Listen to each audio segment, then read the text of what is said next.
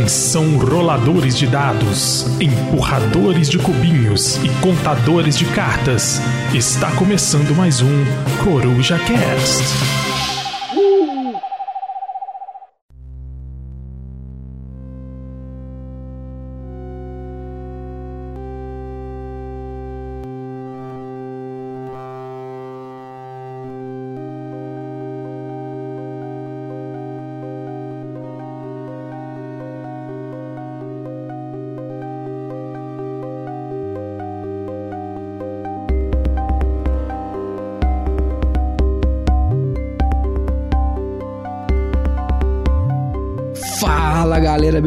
Aqui quem fala é Rafael Delastor, quem está começando o CorujaCast número 86 e seguirei com os números cardinais devido à minha dificuldade de falar os ordinais. E no episódio de hoje, voltamos, tinha um tempo que a gente não fazia isso, a falar de um jogo, dissecar um jogo específico, mas esse jogo ele merece muito porque é o meu atual queridinho toda vez que o Bruno vem aqui em casa. É isso que eu quero jogar. Estou falando de Dune Imperium, ou Duna Império, não sei como vai ser a tradução da Galápagos, vamos descobrir em breve. E para conversar aqui sobre este tema, temos hoje ele, ele que está fantasiado de Fremen Boy, Pedrão Caminhão. Allahu Akbar, e gostaria de dizer que, na verdade, eu sou o Moadib. Eu não entendi nada, porque eu não entendo desse universo de Duna, os caras vão ter que me ensinar aqui essas coisas hoje. O Moadib é o Paul, cara. É o Paul, cara. É, é o Paul? É, é, o bonitinho lá, o... Como é que chama? O ator? O, o Chamelet. É, é o... Tem nome de francês. Talvez ele seja francês. E lá na ponta esquerda eu tenho ele das longas madeixas, que como eu não entendi nada desse universo, Bruno. Fala, galera, beleza? É, assistam Duna, que é, tipo, sei lá, o melhor filme de ficção científica dos últimos anos. Com tranquilidade. E temos ele, que é praticamente membro honorário desse podcast. Talvez já tenha participado aqui umas 3, 4, 5, 20 vezes. Temos que ver aí se não vão ter que assinar a carteira dele. Estou falando dele que talvez a gente consiga fazer um conglomerado aí, já que eles estão abandonando aí, não quer fazer podcast para nós. Mas, meu amigo Moita, tudo bem, meu querido? Tudo bem, queridos corujas. Estamos aí para falar sobre especiarias, né? É verdade. falar que esse é um programa sobre culinária hoje.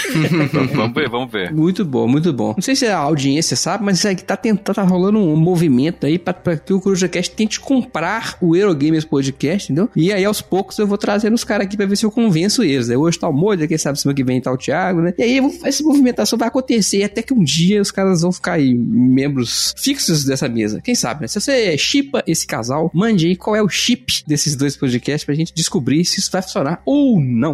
E aproveitando, né? Se a gente comprar o Eurogamers Podcast, a gente pode talvez comprar outros podcasts podcasts menores aí, então. É, podcasts menores, tipo Jovem Promoção. Nerd. É, Jovem é, Nerd. É, xadrez verbal, uns, podcasts menores. Né? Mas, ô, ô, Rafael, qual seria o nome do nosso chip? É Euruja ou Coruro? Tem, tem que ser um dos dois aí. Faça seu voto. Faça seu voto. A gente pode, pode falar, com, tem o Dice Tower, a gente pode usar o Meeple Tower, né? Porque aí... Inovador, hein, Pedro? Essa aí ninguém, ninguém pensou nisso antes. Realmente, de fato. Muito bom. Pior é que eu sou velho, pra mim chip é frete, né, cara? Pagar o frete. frete da minha chip. Ainda tem a ver com o seu trabalho diurno, né? É. é verdade, hein? É verdade. Tem tudo isso. É verdade. O Moita vende chip da TIM no centro da cidade. Vocês viram aquele, aquele vídeo do chip da Oi Death Metal lá? Clássico? Ah, já. Nossa, é maravilhoso. da Oi! Isso é bom demais. Bom demais. Bom, bom demais. demais. Muito bem. Senhores, toda vez que a gente vai começar um episódio aqui, a gente fala dela, né? Da jogatina da semana. Queria ver se alguém jogou alguma coisa e que que queira destacar aí. Eu... Joguei aqui, teve um duelo pré-dia dos namorados. Teve um duelo. Primeiro jogamos o lindíssimo, assim, belíssimo Trajan, de Stefan Feld. Não, lindíssimo. é de brincadeira. é um jogo que pode, que de acordo com o Teles, tem mandala, não mancala. Jogo bom, jogo bom. É, a quantidade de componente deu uma sustina a gente. Só falei, caralho, é e você viu coisa. o insert top que eu fiz que não sai da caixa? Eu esqueci de avisar lindo, que ele não saía da caixa. Lindo. E eu deixei um pouco mais organizado que tava, tá? As coisas lá dentro. é, jogo muito bacana, assim, é, a quantidade de componente assusta. Perdi por um ponto de diferença, não poderia dormir com essa, e nós jogamos Lagrange, o qual venci. Então ficou um a um aí no pré-dia dos namorados. Vamos ver aí se no feriado, que eu vou trabalhar, a gente joga alguma coisa. Oh, só que Lagrange foi motivo de Discord essa semana no, no grupo do nosso grupo do WhatsApp. A gente tem um grupo no WhatsApp, Tem um grupo no WhatsApp. Você acredita, Pedro, que tem um grupo no WhatsApp? Tem. Se você entrar lá em losttoken.com.br barra WhatsApp ou social, você vai achar ele lá. Mas, fora o jabá, foi motivo de confusão, porque alguém, alguém soltou lá no grupo que a blasfêmia de que Lagrange é melhor que Agrícola. Mas é Alguém não? que pode estar nessa chamada ou não. Na Soltou verdade, essa- assim, primeiro soltaram isso lá no grupo do Tel. Uhum. Aí eu vi que gerou muita comoção, entendeu? Entendi. E aí, no momento propício, aí eu resolvi trazer pro nosso grupo essa informação aí, entendeu? Que é um erro, né? Deixar isso claro aqui desde sempre, né? Eu Mas, acho que o assim, Lagrange já tá acima do Agrícola na- no meu top 50, se eu não me engano. Ô, Moito, eu sei que é convidado. Desempata isso aí, por favor. O que, que você tem a dizer a respeito dessa Cara, não na acusação aí? agrícola, né? Não se compara. É, eu gosto bastante do Lagrange, assim, eu acho bem legal. Mas eu acho que não dá, né, pra comparar, né? É o Nunes que não gosta do Lagrange? É, o, o Nunes odeia, assim, ele tem um ódio, detesta, assim. É, e aí ele queria conhecer o Agra, eu falei, cara, o Agra é do mesmo autor do Lagrange, aí tem um esqueminha meio parecido, assim. Nem existe. Aí, de- não, não quis nem mais saber do jogo. É, não, esse cara do Lagrange pra mim tá vindo quente na minha lista aí, por causa do Lagrange, e aí teve, teve o Agra e tem o Cooper Island também, né? É, o Cooperage é dele também, né? Três jogão aí, de um deles, né? legal. Acho que São dois, se eu não me engano. São dois caras. Dois caras de uma moto. Os caras numa moto. Mas olha a polêmica, ó, eu não tenho agrícola, mas tenho Lagrange. Beija Que bem. tava na promoção um tempo atrás na Amazon por 169, você aproveitou que eu tô ligado. Não, pior que isso que eu peguei num rolo, numa troca, não foi na, ah, na promoção. trocou num Kanban. Trocou no Kanban. Acho que foi, pior que eu acho que foi. Kanban, mas o maço de cigarro. É quem usa mais Kanban, né? Fiat, Ford, Peugeot, muita. É, de longe, quem usa mais Deviam mudar o nome do jogo pra Escambo, né? É, Escamban. Nossa, Kanban.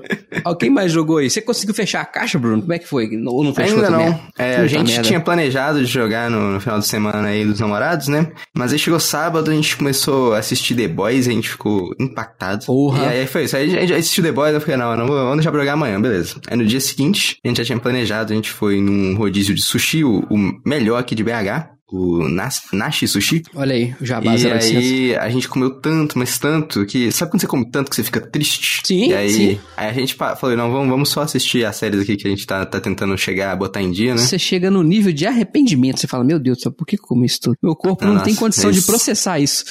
É, Eu posso só fazer um parênteses aqui? É, o Bruno falou aí de The Boys, né? Recomendar, já deixado recomendado aqui duas séries que eu tô assistindo com a patroa. Uma é Shining Girls, é com a Elizabeth Tosi e o Wagner Moura, bem legal. E a outra é Obi-Wan, tá melhor que Boba Fett. Porque não é difícil ser melhor que Boba Fett. Né? é. eu, eu tô curtindo o Obi-Wan também, tô achando legal. O Will McGregor, ele é muito carismático, né, cara? Ele é um ator que carrega, né? O Moi tá falando aí só porque vai ter a terceira temporada da série dele, né? Uhum. Menino e também muito. a, a atriz Ó, que eles botaram, a atriz Mirim, botaram pra fazer a Leia criança, né? Ela também tem, demais. tem sido bem legal. é foda.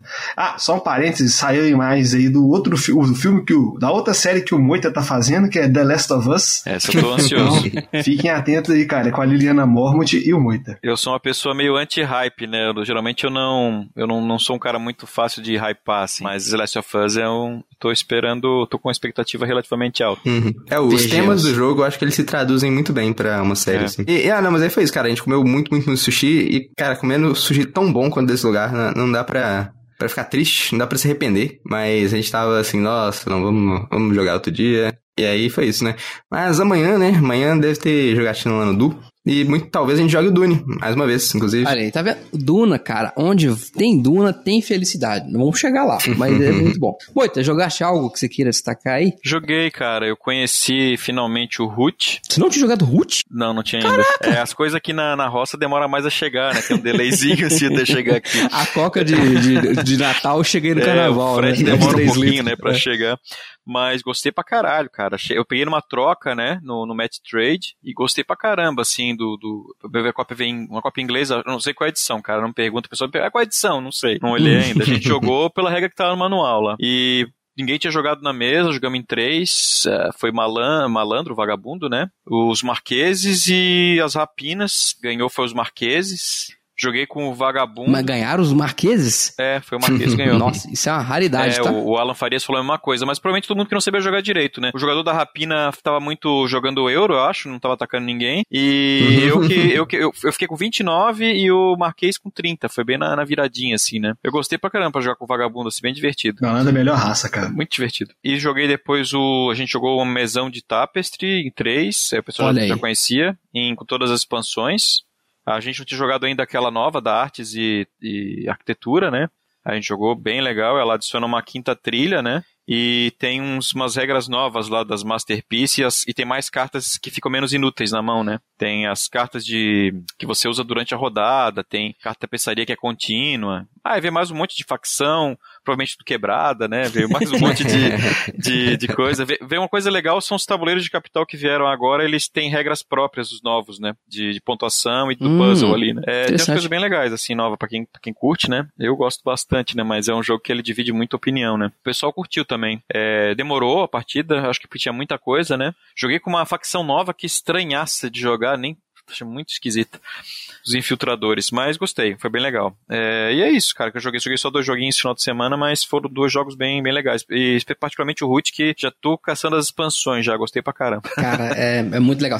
Eu recomendo muito pro Root, cara, pra quem quiser conhecer, o app da Steam. Aí eu baixei pro O celular. app da Steam, ele é, é- é bem mais barato que o jogo, né? Se você quiser testar. E a, ele tem IA, né? Se você quiser jogar sozinho, com todas as quatro facções lá e testar. E a automação também já ajuda bastante, né? É, pra você aprender como funciona o jogo, é bem legal. E É um jogo recomendo... difícil, né, cara? Um jogo Difícil. difícil de, de entender o manual, é bem enroladinho. É, es- especialmente quando você, você pensa que cada um joga de um jeito diferente. É, isso que é mais complicado, você tem que saber o que todo mundo tá fazendo e entender quais são os objetivos de cada um, né? É muito diferente. Mas é bem legal, eu gosto, a gente gosta bem de Root aqui. A gente gosta tanto que tem um episódio só pra Root, né? Coroca 51, se você descer, você vai ver, é só sobre Root. É, eu acho que o Root, ele inclusive, ele é um jogo que lembra um pouco esse enfrentamento do jogo tema de hoje, que é o do Imperium, né? Olha aí, Acho quero que ver tem, tem bastante nesse rolê aí. como estão relacionados. Fa- faz sentido no caso do negócio de atacar quem tá ganhando, né? Tem algumas coisas que lembram, Uhum. de fato. É, e, e mas você falou do Tapestry aí, eu também curto Tapestry, achei ele bem legal, não tá entre os meus favoritos, mas é um jogo que eu gostaria de jogar mais vezes, com certeza. Eu provavelmente deveria jogar ele de novo, porque a minha primeira experiência com ele foi tenebrosa. mas. E aí eu acabei vendendo e tal. Se alguém um dia tiver me chamar pra jogar, eu até encaro. Já sabendo que ele não é de civilização agora, aí fica bem mais, mais tranquilo. A expectativa mais baixa. Sabendo que é um jogo que não é de civilização. Não, o Engine Build é tradicionalzinho, cara. É, é de fazer combo. Você faz uns combinhos ali, sabe? Combeiro, jogo de combeiro. Você sobe na trilha pra subir na outra trilha. Aí você ganha mil avanços na trilha C que dá, você na trilha B. É o jogo do Bruno. Bruno faz essas coisas. sobe 28 trilhas e é legal. Só pra completar que trilha é coisa de maconheiro, mas, pai, sério.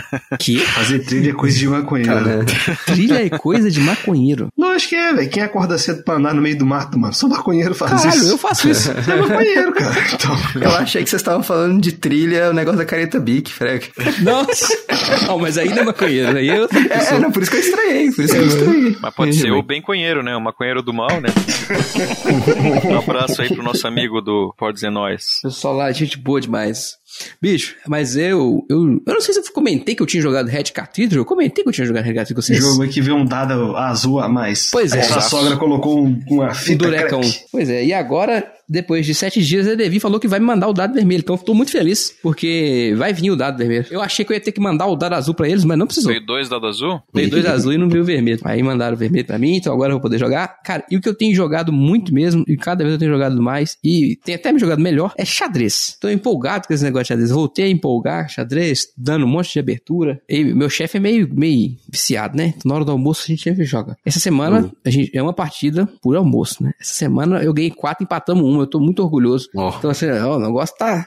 Tô, tô- tô voando. Então, Rafael tá xadrezinho, aceito, aceito partidas no chess.com. Tenha paciência comigo, eu sou meio capivara, mas tô melhorando. Não, isso aí, na verdade, é um ponto positivo pra te chamar, né? Não? O que que O problema é é, pra, é pra você, entendeu? O problema é pros outros. não. É, o, o Targino de vez em quando joga comigo aí, ele me chama aí pra, pra gente brincar. Bom, Inclusive, o. Targino foi campeão no torneio de xadrez, tá sabendo dessa? Ah, ele mandou Nunca. foto. No torneio de xadrez, tá vocês dois disputando? Não, tinha duas pessoas. Ele- é, os, outros, os outros seis faltaram, ficou ele quanto a criança de seis anos, aí ele conseguiu, ele foi campeão. Aí, para aí, Targino, parabéns. Mostrou pra criança que ninguém pode sonhar. É isso aí. Você sabe que o. que o Targino, ele, ele tem um jogo, né, que ele fez, né? Pelo menos quando ele apresentou no Proto BR. O Lock and Go. Eu tenho uma cópia aqui do Look and Go aqui em casa. É legal, legal, divertido. Minha esposa odiou. Um abraço, É. Targino. É o Lock and Go? Lock and Go. A Bianca que, que, que joga todo dia, cara. É mesmo? Aham, no aplicativo. Você que falou que de vez em quando os caras xingam ela também, né? Ah, sempre tem. Mas Cara, é- tá, tá acostumada já, você ser mulher assim já tá acostumada na internet. né? Não deveria, mas tá. Mas eu tentei, cara, aprender, mas eu sou um fracasso. E tem um cara do meu, do meu grupo de jogo regular, né, o Rafael, é, o Barcelos, que ele é jogador profissional, cara, jogou nos jogos abertos aqui do, É pelo estado, é, xadrista profissional, né, ele tá, tá aposentado agora do xadrez, né, participa só de coisas esporádicas, mas o cara é fera, cabeçudo. É, cara, o xa- o xadrez ele tem uma curva inicial muito, muito difícil de, de passar, sabe? Hoje o básico, eu não, não já falei isso aqui, nós temos um episódio inteiro sobre xadrez, né? Mas o básico do xadrez é muito. Se você conseguir, assim, jogar razoavelmente, você tem que estudar pra caralho. Aí eu, eu, eu tô no teto, sabe? Do, do básico, assim, eu não consigo avançar mais, eu acho. É, é, não, isso aí é tipo mais no sentido de, tipo assim, né, de da competição da internet, né? Que se você for Isso, jogar isso, com- é. contra qualquer pessoa, né, aí a realidade não é tão diferente. ainda. Sim, sim, sim, claro. Pra jogar no chess.com lá, se, você- por exemplo, eu- tô buscando 1200 de rating no chess.com, que é, está mais ou menos ali entre, sei lá, 11% do site, 12%, é mais ou menos por aí, né? 1.200 de haters? De, de rate eu tenho bem mais que isso. Como influencer tóxico, isso é fácil. É, é mo- mole pra nós. É, o Bruno já achei 1.300 e pouco, né, Bruno, que você, que você tem de rede.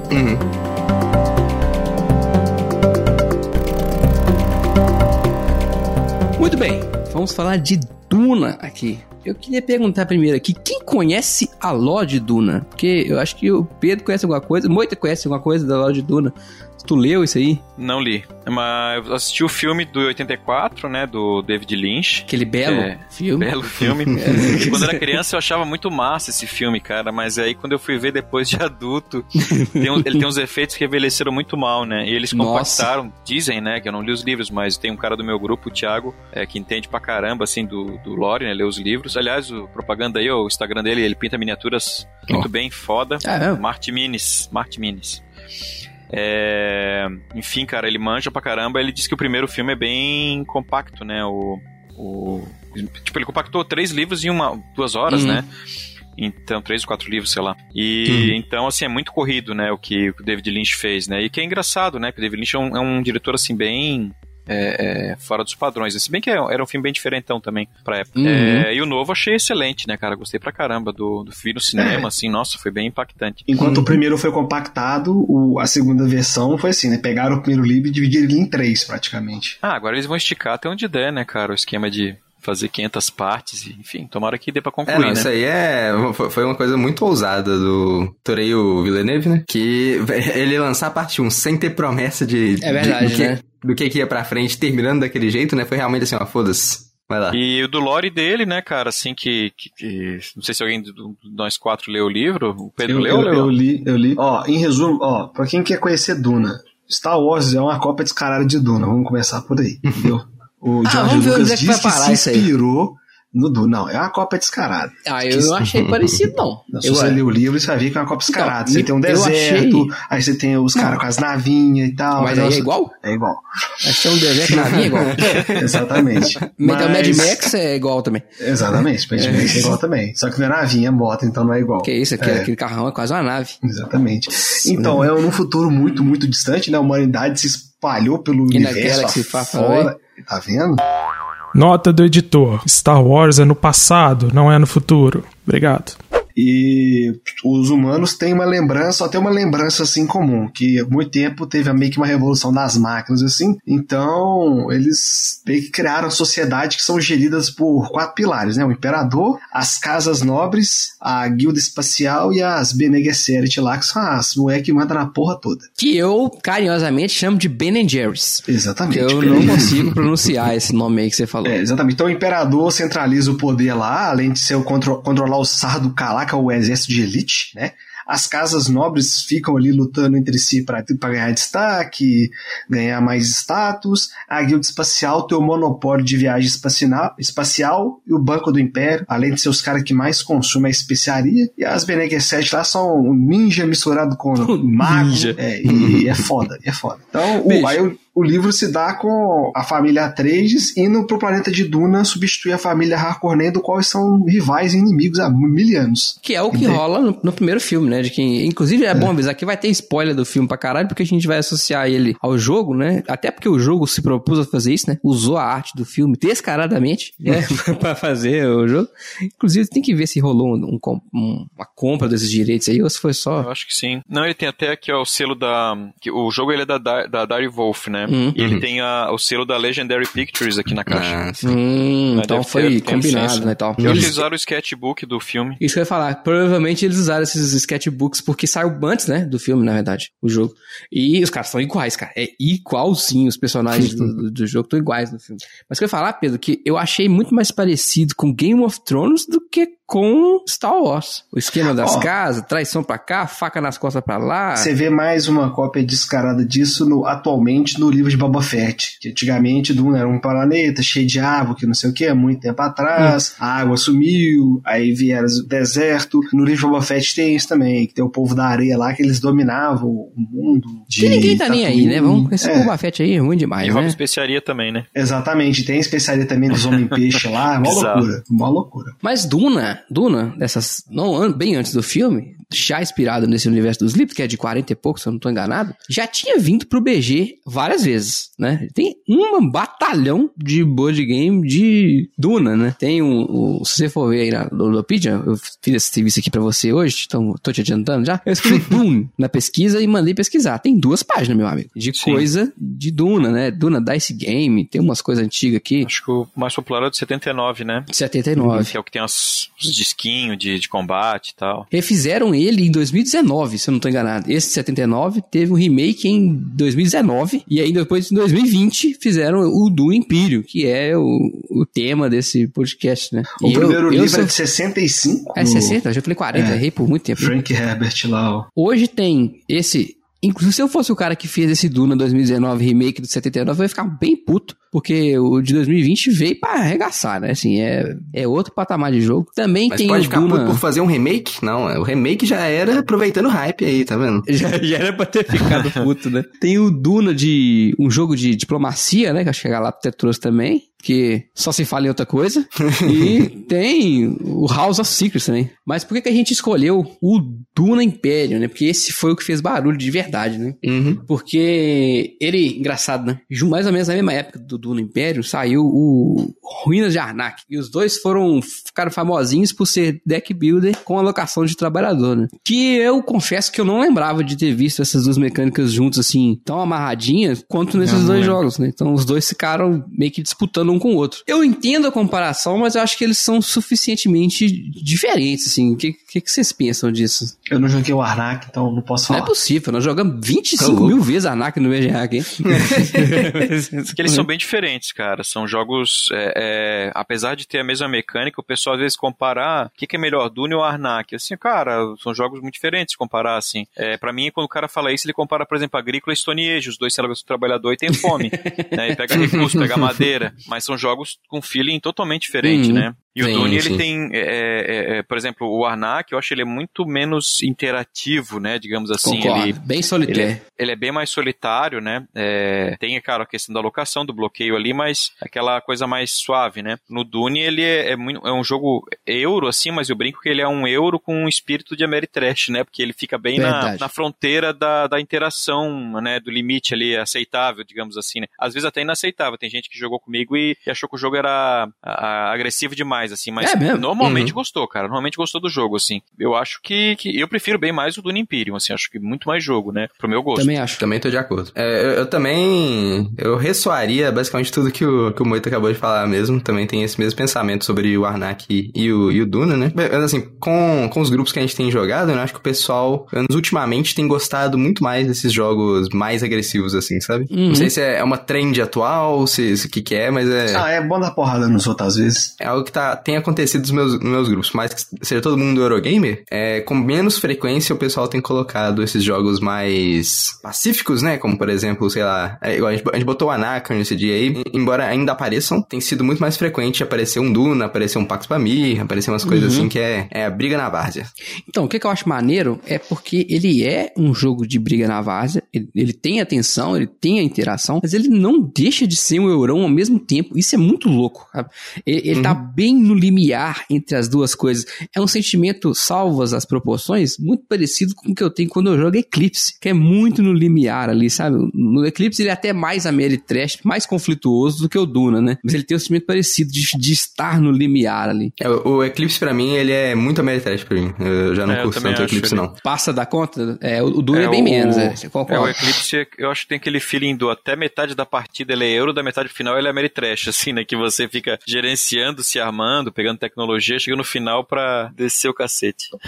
Essa coisa da briga na várzea ali que acontece no Dune, né? É, igual você falou, ele é muito euro ainda. E pra mim, os jogos que eu mais gosto são essa, essa ideia, assim, sabe? Tipo assim, ah, é muita briga, mas é muito euro. Ele não perde a essência de ser muito euro. Por, por exemplo, o, o Dominant Species, né? E Uhum. é claro que vou falar aí pra, pro bingo de quem tá ouvindo completa, Olha aí, poder completar o o bingo. pra eu anotar aqui. Que é o Agent de Consortium, né? O Agent de Consortium, pra mim, inclusive, é um dos jogos que tem o feeling mais parecido com o Dune, na minha opinião. Não sei se você vai concordar. Que ele tem todo esse feeling de, tipo assim, olha, a gente tá brigando ali por cada pontinho e, ao mesmo tempo, tipo assim, você- tem muitas reviravoltas, digamos assim, porque você descobre, um, no, no, no Agent, você descobre um novo ponto que você não sabia antes, né? No caso do Dune, você vai, é, tipo assim, se preparar pra ganhar o ponto do combate ali na próxima rodada, sabe? Uhum. É, você vai conseguir uma parada que você sobe dois numa trilha e aí você rouba a ficha de aliança do coleguinha. Então eu acho que assim, os dois, pra mim, eles têm esse feeling bem parecido, porque você no, no Argent você constrói meio que um tablado, né? Enquanto no, no Dune você constrói um deck. Exato, exato, exato. É, o Dune Imperium, ele, hoje, na lista do BGG, ele é o número 16, né? Escalou meteoricamente. Na Ludopedia, ele é o 158, né? Esse número vai mudar assim que chegar a versão BR, isso aqui é um, é um fato, como 2, 2 são 4, né? Ele vai escalar também. E ele é um jogo do Paul Denan, que também é o autor do Kank, que é outro deck builder, né? E é até natural pensar nisso, né? Que ele tem muita coisa do Clank, né? O esquema do deck build é muito parecido, né? O jeito de comprar as cartas, tudo é muito parecido. Aliás, deck build não tem como inventar muita roda nele, né? Assim, ele tem que fazer de maneira competente e ele tem que ter um saborzinho. No caso do Clank, era o lance de fugir do dragão, né? Saber a hora certa de sair e tal, e que eu acho que é o ponto alto lá no Clank. E aqui, cara, o que é genial pra mim é esse lance da, da pancadaria. E uma coisa que, aí eu vou falar de uma coisa particular, que eu adorei no Dune, que eu sempre que eu jogo eu elogio, é que não tem no Clank, que é construir um deck bem temático, assim, bem específico pra fazer uma função muito particular dentro da partida. Isso eu achei foda no Dune, foda. Você consegue fazer um deck ligado pra, só pra formar confusão com os outros, ou um deck só pra comprar carta, um deck que faça comprar mais cartas, sabe? É, é É, o bem legal deck das isso. facções da, da- do- do- dos livros, né? Barra filme estão lá, né? Você tem os Fremen, você tem as Benê, você tem o Sardukar, você tem todo mundo ali. Então, se Quais são quiser fazer quatro um, casas que tem lá? Pra quem vive. Os Fremen são lá de baixo, né? O azulzinho. é, os Fremen, as roxo- Gesserit, as Benê, o, a Guilda Espacial e o, e o Imperador, né? O tem isso. os- Uhum. Aí você. E, e cada deck você tem uma parada bem temática mesmo, né? Por exemplo, o deck do Imperador lá é pra descer a porrada. O, o deck da Guilda Espacial lá é pra você poder. Como é que fala? Arrumar tropa e poder pegar aquela cartinha lá do, do Hiperespaço, lá que eu esqueci o nome agora. Fold Space. Gold- Isso. O Coringão na massa. As Bene Gesserit lá você faz um. As mulheres descer o cacete. E os Fremen você pega recurso e desce a galera pra descer a porrada. Então, bem temático assim nessa O que parte. você achou ponto alto pra você, pro Pedro, que é o leitor aí do. Você sabe que você foi re- retrucado semana passada, esse- tem uns 15 dias, né? Que o jogo era temático. Retra- é, retrasado. Túlio falou pelo- que porra nenhuma. Cara, é, olha só, em, em respeito ao meu amigo Hum. Túlio Barros, tá? E eu achei temático. eu gostei bastante, entendeu? Eu, eu, vi, eu vi tema ali, porque eu li o livro e tal. Eu vi o filme, eu vi os filmes, né? Os filmes. Assim, Inclusive o filme o do, o do Minecraft, que o Boita viu também? O antigão lá, o quadradão. A armadura de Minecraft. Nossa, aquela armadura é horrorosa. É, do Minecraft. Não, aquilo ali é cara, chega horroroso. perto, vira um caixote, meu amigo. É um negócio. É. Eu vi também essa porcaria. Eu vi- acho que eu vi foi na, é na Essa Amazon. porcaria. É Netflix que tinha ele. Não sei se ainda Eu tem. acho que né? na Amazon tinha também, agora eu não lembro. Eu sei que eu vi no streaming. No Face até de graça. Não precisa, em qualquer lugar que você procurar aí tem. Eu vi tema ali. E, sei lá, eu me senti empolgado. Não foi igual o, o biscoito que não viu nada, não leu nada e só foi, foi pelo caos, entendeu? O biscoito foi pelo jogo, eu fui pelo, pelo assunto do jogo. E eu vi bastante tema, eu gostei muito do Duna. Eu arrependi de não ter pego aquela promoção lá que a Cláudia mandou da Amazon lá, que tava 257 reais. 257 é a versão em inglês, né? Que deve ser metade do preço do que a Galado vai cobrar, certamente. É. Ô, louco. Ah, mas assim, se o GWT foi 500, cara, não tem como fugir disso não. Vai ser 500. É, Não, vai ser por aí. Mas é isso, eu gostei bastante do jogo. Eu vi tema. Túlio, eu vi tema. Pedro respondeu a minha pergunta. Ele falou, falou, falou e não respondeu a minha pergunta. Uma pergunta, tá vendo? Eu perguntei o que você tinha gostado mais. Que eu vi o tema. É isso que você gostou mais? Que você viu o tema? É isso? É. Eu já tinha visto na capa, porra. Porra.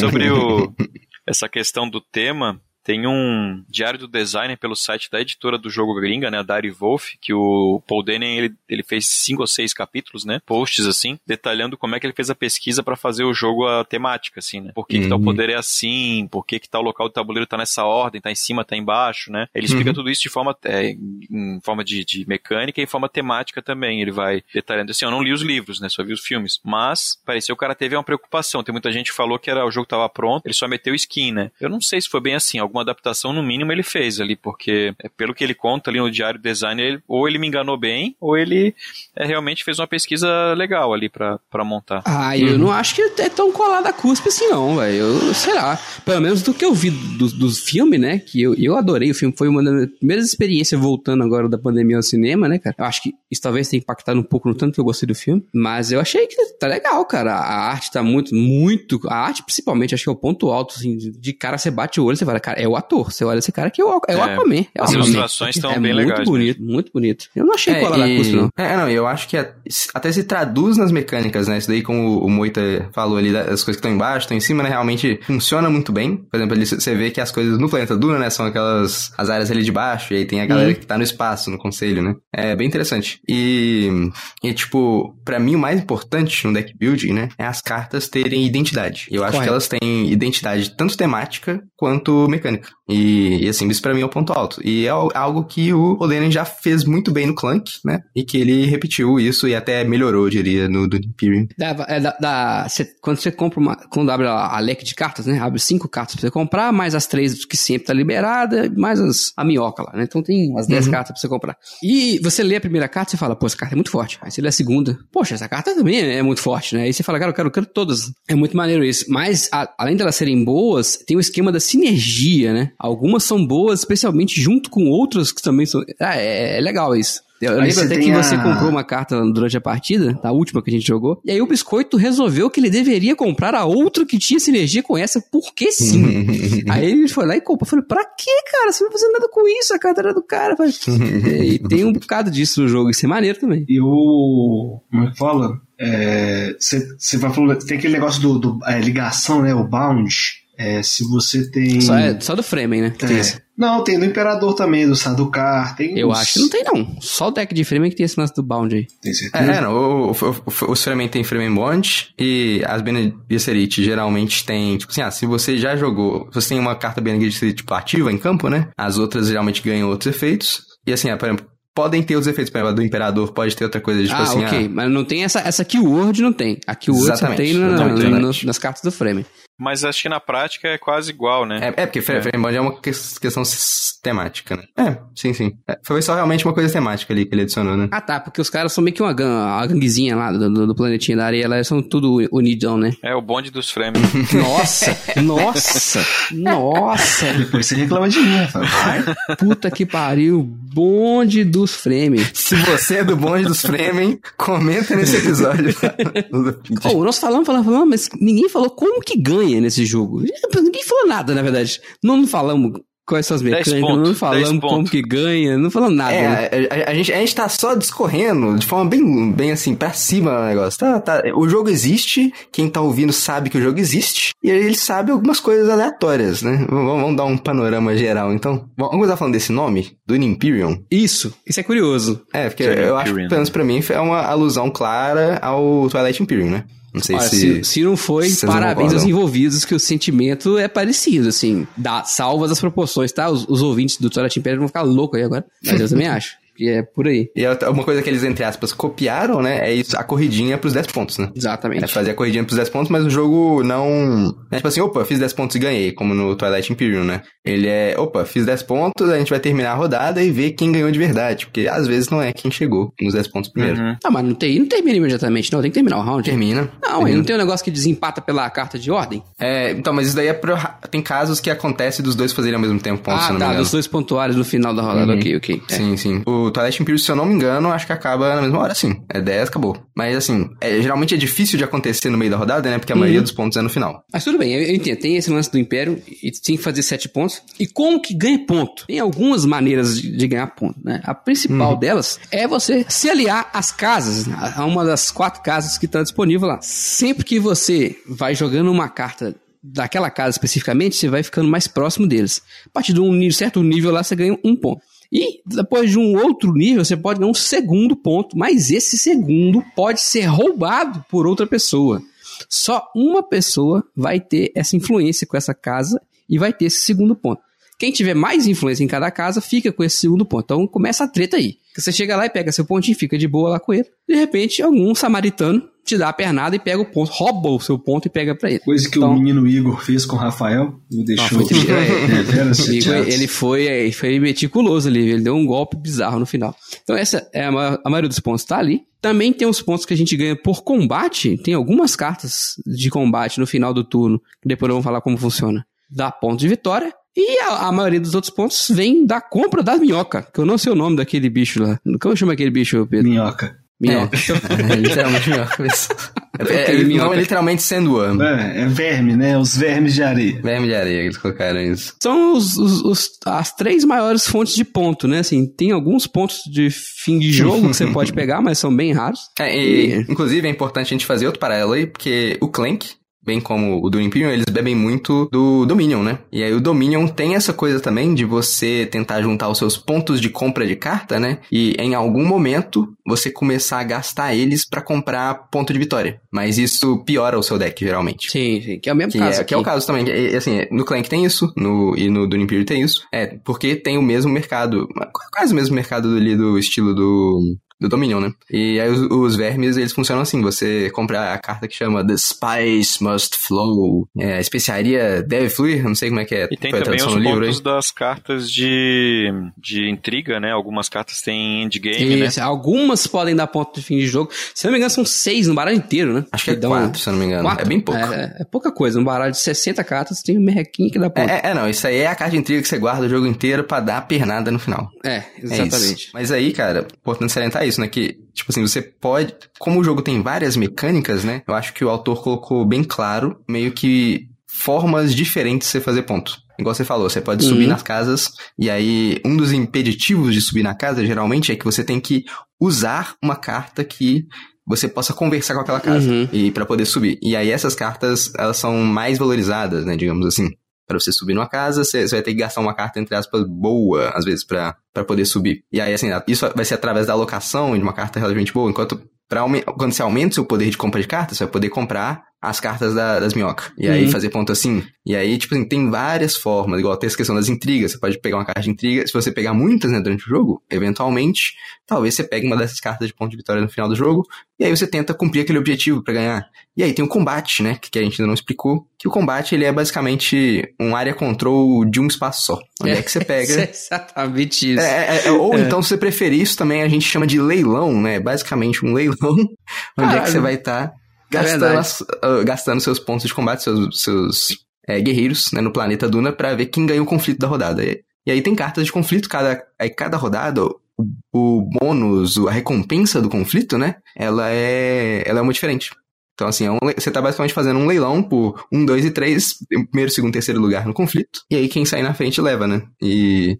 E em, em especial, o conflito escala muito, né? Porque nas últimas quatro rodadas tem seis pontos e dois avanços em trilha, negócio louco ali pra terminar o jogo assim, com estilo, né? Digamos É, Isso assim. aí foi muito bem calculado, né? O final do jogo é super tenso, super, super tenso. Uma coisa que Uhum. nós não falamos é, o jogo dura no máximo 10 rodadas. Sim. Nessas rodadas, o que, que você vai fazer? Você vai comprar cinco cartas. Toda vez que você fazer isso, você vai comprar cinco cartas. Você vai usar todas elas. Seja para alocar trabalhador com ela, ou seja, você vai gastar uma carta e jogar um trabalhador onde tiver um símbolo daqui, por exemplo, a carta pode ter um triângulo. Aí você aloca o seu trabalhador num lugar que tem um triângulo. Você vai fazer isso com os seus dois trabalhadorzinhos e as cartas que sobrarem você vai usar para batalhar e comprar. As duas coisas. né? É basicamente isso que é um turno. Alocar os trabalhadores, as cartas que sobram, vira, compra Uhum. e combate. É, e é, é só essa parte que que lembra o Arnak, né? As coisas da alocação. É, exatamente. Porque o resto É, é, muito diferente.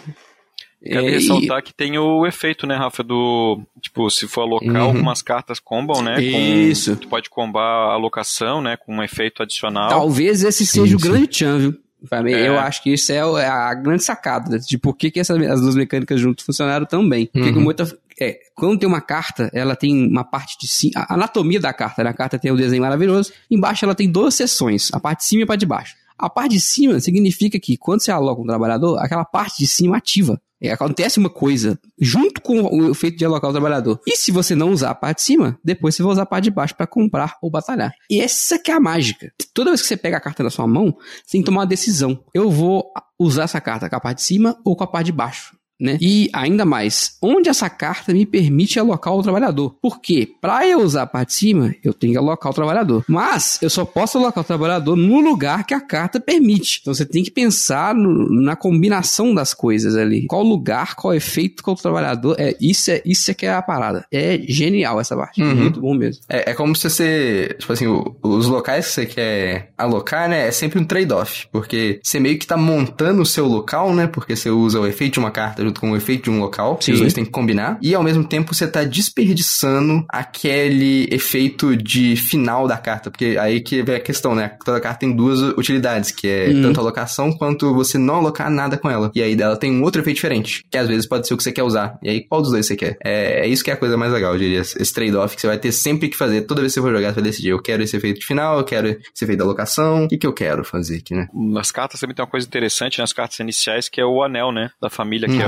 o bem lembrado. Signet Ring, eu acho. É, o anel da, da família, né? Lá do- da assinatura da família, do brasão. Que todo personagem tem esse símbolo, né? Que tem poder variável também. Cada casa, né? Personagem daquela casa tem um, esse símbolo do anel. Quando você joga a carta, também ativa aquele efeito específico. Então, isso acaba ficando diferente de facção pra, pra facção, Uhum. né? Muito bem lembrado. Até agora a hora da gente falar sobre isso. No jogo base, ele vem com oito personagens. E aí, tem uma sacada legal, é que atrás do personagem é um player aid. Então o que, que você faz? Você embaralha, dá dois pra cada, e aí o cara escolhe um e o outro é o player aid. Aí você já Tem o nível lá, de né? dificuldade de cada, de cada personagem também, né? Alguém lembra quais são todos os oito personagens? É a casa Atreides, com Paul Atreides. Uhum. O outro é o pai dele, O né? Duque Leto. Jared Leto. é o Cavaleiro da Lua.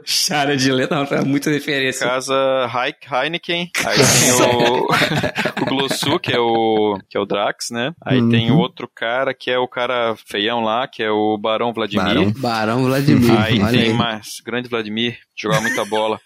tem o, a casa Richese, Riquese, não sei, Helena Riquese e É a filha do Ian imperador. Memon, é a Menon, Torvald. Aí também tem a casa, ah não, a casa Torvald é a Condessa Ariana, né? E a Riquese é a Helena Riquese e o Conde e o Ban Riquese. Aí na expansão tem mais três, eu acho, casa. Ah, é? Vem mais casas? Tem. Vem a casa Vernius, que é o príncipe Rombu, que nome é Rombu. É.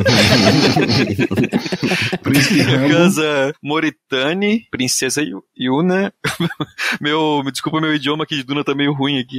É, o Dunes.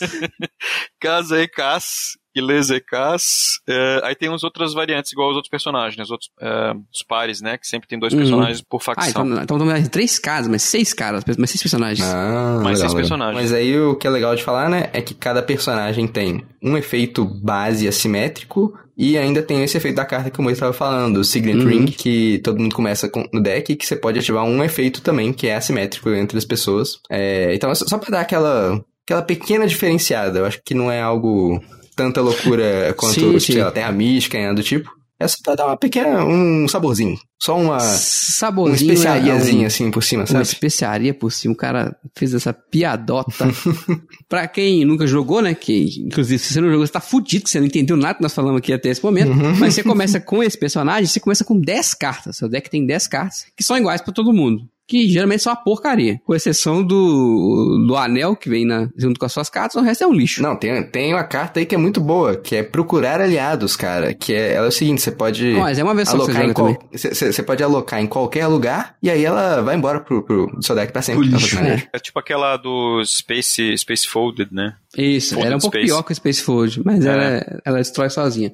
E Sim, sim. como todo bom deck build, tem o esquema de você comprar cartas boas e se desfazer das cartas ruins, né? Então você Muito começa com esse importante. deck horroroso e vai girando ele. Uma coisa que eu achei legal, diferente do Arnak, é que seu deck gira consideravelmente numa partida de Duna, assim, você, você vê o seu deck inteiro umas três vezes, talvez, né? Enquanto no Arnak, se muito, você vai ver uma e meia. Né, É, mais de uma partida eu comprei a carta e joguei ela uma vez só. No. Não é um defeito, tá? É uma característica de lá. Aqui não, aqui o deck Uhum. roda pra caramba. É, não, são formas diferentes, né, de, É. de executar a mecânica. É, e assim, eu acho que você foi bem conservador aí no sentido de três vezes. Três vezes se você Dá jogar conservando, assim, ó, não vou sacar nada, né? Três vezes assim. no, no meu jeito de jogar, que é comprando minhoca. Que eu encho o deck de porcaria e o negócio não roda de jeito nenhum. É. Porque, porque, tipo assim, vamos falar que são pelo menos oito rodadas, no mínimo, né? São no Ok, mínimo oito é. rodadas e você saca o seu deck inteiro em duas A cada rodadas. duas, é. Tipo assim, isso já no começo do jogo, sem sacar cartas extras nem nada. A partir do momento que você começa a adicionar carta que saca mais carta, que você, você vai usando os espaços que sacam mais carta, então, tipo assim, é, dá pra dar uma acelerada boa nisso ainda. É verdade. É, é- é, três eu fui conservador aqui. Mas assim, dependendo se fizer um deck lento, igual os decks que eu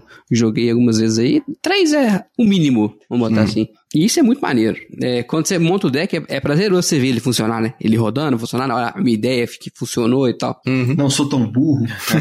É, é, eu acho que ele quase captura é, essa ideia de ver o deck funcionando do Mage Knight, sabe? Que o Mage Knight tem muito disso de você, seu deck crescer, crescer, e meu Deus do céu, agora eu tenho esse combo, agora essa carta aqui junto com essa outra, funciona muito bem, eu consigo fazer essa coisa que eu nem sonhava. É, e eu acho que ele é, é um jogo que quase consegue fazer isso, porque ele tem bastante sinergia e a coisa dá uma escalada de forma legal. Então, fica aí esse, esse ponto. E igual eu falei, pra mim ele é um jogo que ele tanto me conquistou as cartas sendo temáticas, quanto elas serem mecanicamente funcionarem muito bem, né? Tipo assim, você, olha pra carta lá da, da Lady Jéssica, né? E aí você joga ela pra sacar mais um tanto de carta. Ou então ela vai adicionar, às vezes, no, no seu poder de persuasão ali, de comprar mais coisas. E aí tem a carta do, do Jason Momoa lá, do, do Aquaman, ou do Uhum. Khal Drogo, se vocês assim preferirem. Da rua. Ele, ele, te, ele consegue, consegue adicionar muita coisa pro seu, pro seu conflito, né, no final, se você guardar ele. Então, assim, tem todo esse pega-pega ali que acontece. E, tipo assim, olha só como é que é, é, é temático, né? Tipo assim, eu consegui memorizar, entre aspas, essas cartas, mesmo tendo jogado o jogo poucas vezes, tipo assim, umas 4, 5 vezes. E Uhum. tendo visto essas cartas, às vezes, uma ou duas vezes, porque você geralmente nem vê o deck inteiro numa partida, né? Então, assim, é, pelo fato da carta ter ela já fica na sua memória ali, opa, aquela carta ali me permitiu fazer um negócio. Eu lembro que teve uma vez que eu comprei uma carta de Imperador, que ela vinha com tropas quando eu alocava num local, então ela me permitia, por exemplo, alocar em algum lugar no, no planeta Duna, né? E aí essas tropas já vai direto pro conflito. E aí isso era bem legal de fazer. Tem muitas interações, assim, que quebram um pouquinho as regras, que é, que é bem legal. Uma das coisas que, que, que eu gostei pra caramba é o jeito que o cara calculou o jogo pra ele escalar insanamente no final. Assim, todas as partidas que a gente jogou aqui, o final, ele é muito tenso. Muito, muito tenso, né? Ele nunca é aquele jogo que você vai chegando no round 5 e você fala, ah, fulano já ganhou. E pelo menos não foi com a gente assim, sabe? Porque a distribuição de pontos não é muito linear. Você começa o round 1, round 2, round 4, você tá ganhando, sei lá, você tá com dois pontos até o final do round 4, né? E dos 5 pra frente que começa a loucura, você começa a pontuar pra caralho, é confusão. E vai dando aquele clímax, cara, é incrível isso, incrível. Nisso, agora vem aqui a alusão louca que tava faltando nesse podcast até o momento. Me lembrou o ritmo da fotografia do filme. Agora, agora vocês vêm comigo, hein? Vem comigo, hein? Ah, eu não sou tão inteligente, não, pra esse nível aí, não. Eu, eu- eu- eu- eu não, eu não tinha pensado nisso, mas na hora que você falou, eu fiquei imaginando o filme passando na minha cabeça e realmente faz, faz sentido. Faz sentido. Lembra do filme que você viu? Quem viu Duna no cinema, ele começa um pouco mais escuro, porque as ideias do personagem ainda estão muito nebulosa. O cara é meio orelha do filme, né? E à medida que ele vai ficando mais esclarecido, a fotografia esclarece, vai estourando, estourando, estourando, estourando. Quando você vê, tá aquele negócio branco, amarelo, sol sua cara que você não aguenta mais, sabe? E o jogo é meio assim, sabe? Ele começa devagar e ele vai quando, se, quando vai chegando no final, meu amigo. É um quebra-pau que você olha pro lado, uma facada, é muito maneiro. Eu, eu, eu, o mesmo sentimento que tem ali no, que, do crescimento da fotografia, até do ritmo do filme, uhum. ele tem no meio do jogo, cara. Isso é um mérito incrível, porque o cara consegue fazer um, um jogo épico em duas horas. É, ele escala legal, né? É muito legal isso, cara. O, o sentimento do, de um jogo épico em duas horas talvez seja o jogo. vitória, né? É, cara, é um, é um êxito desse cara inacreditável, porque eu não lembro de ter jogado um jogo tão épico num tempo curto. Porque, por exemplo, o hum. Twilight Imperium, o Eclipse, eles todos são muito épicos, né?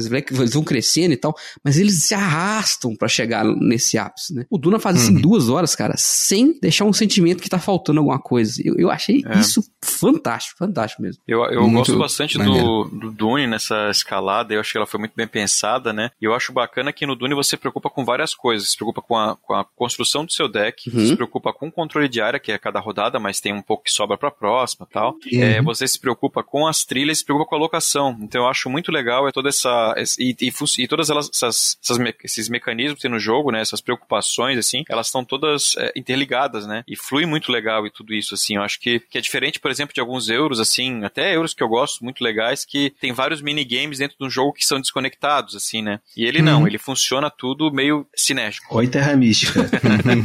então, então o Dune não poderia ter sido feito pelo Feld, então é isso que você está dizendo.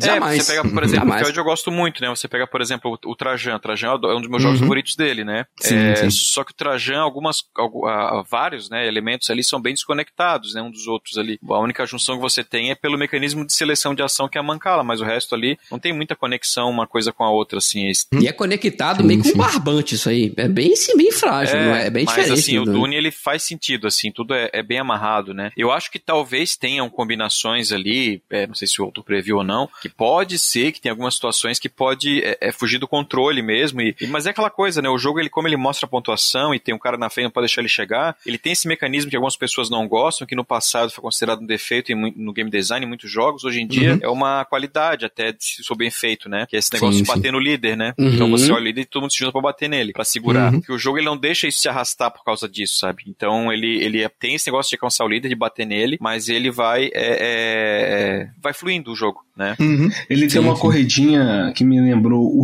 Mas ao mesmo tempo é diferente. É, não, mas perfeito. O que o Pedro falou, com certeza, uhum. faz todo sentido. Do lance do, do Root. Aí, ó. Sim, sim. Eu falei uma coisa que faz sentido, chupa. Porra, não é todo dia, né, Pedro? Você tá maluco?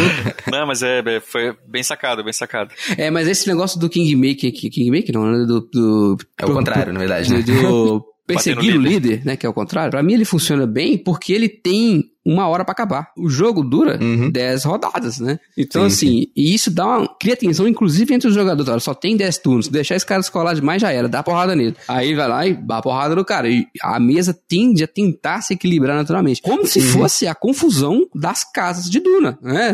Uma casa juntando com a outra para ferrar, a outra falando, os caras estão muito foda, vou juntar aqui, vamos pegar ele. Aí depois no outro sim, dia você é traído. E é assim. é, não, e o Moita falou uma, uma, uma palavra, uma expressão aí que para mim é chave. Que falou assim, ah, tem, que tem certas momentos ali que sai do controle as coisas, eu diria que o jogo ele é completamente sem controle. Eu acho que um jogo tão enfrentativo assim, ele tem que ser assim, né? Porque jogo legal, que, que é completamente controlado, é quando o jogo é muito intricado ali, assim, você tá tentando ganhar na minúcia, sabe? De alguma forma. Tipo os jogos do, do Vital Lacerda, às vezes, tipo assim, ah, é, eu tô tentando.